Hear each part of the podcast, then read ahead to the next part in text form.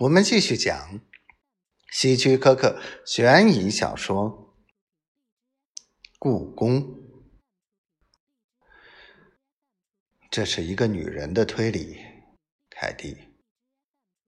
克里夫说：“他是一个流浪汉，没有亲人，没有人会怀念他。”凯蒂。我不喜欢托伊莱德伯特，但那可能是因为我对你的感情。即使如此，我也不能相信他会杀杀人。你不了解他，他非常卑鄙，非常残忍。为什么你要跟他结婚呢，凯蒂？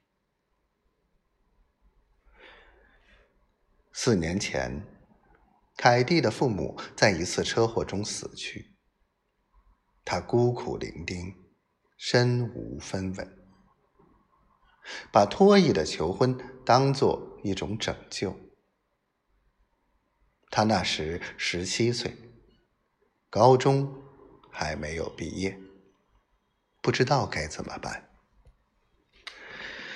托伊是一个富裕的农场主。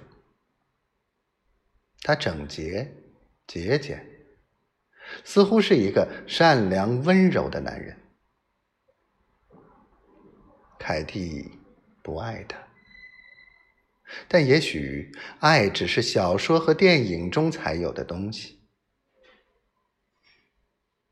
结婚四年来，凯蒂明白了，他的节俭其实是吝啬。他温柔的外表下是一颗残忍的心。比如，他们住的地方离镇子七英里，托伊一年两次开车带他去镇里，允许他买几件衣服。他把多余的钱都花在购买农用设备上。最近。他又变得不可理喻的嫉妒。这是一个古老而可疑的故事。克里夫无法掩盖他的怀疑。如果他像你说的那样，那你为什么不离开他呢？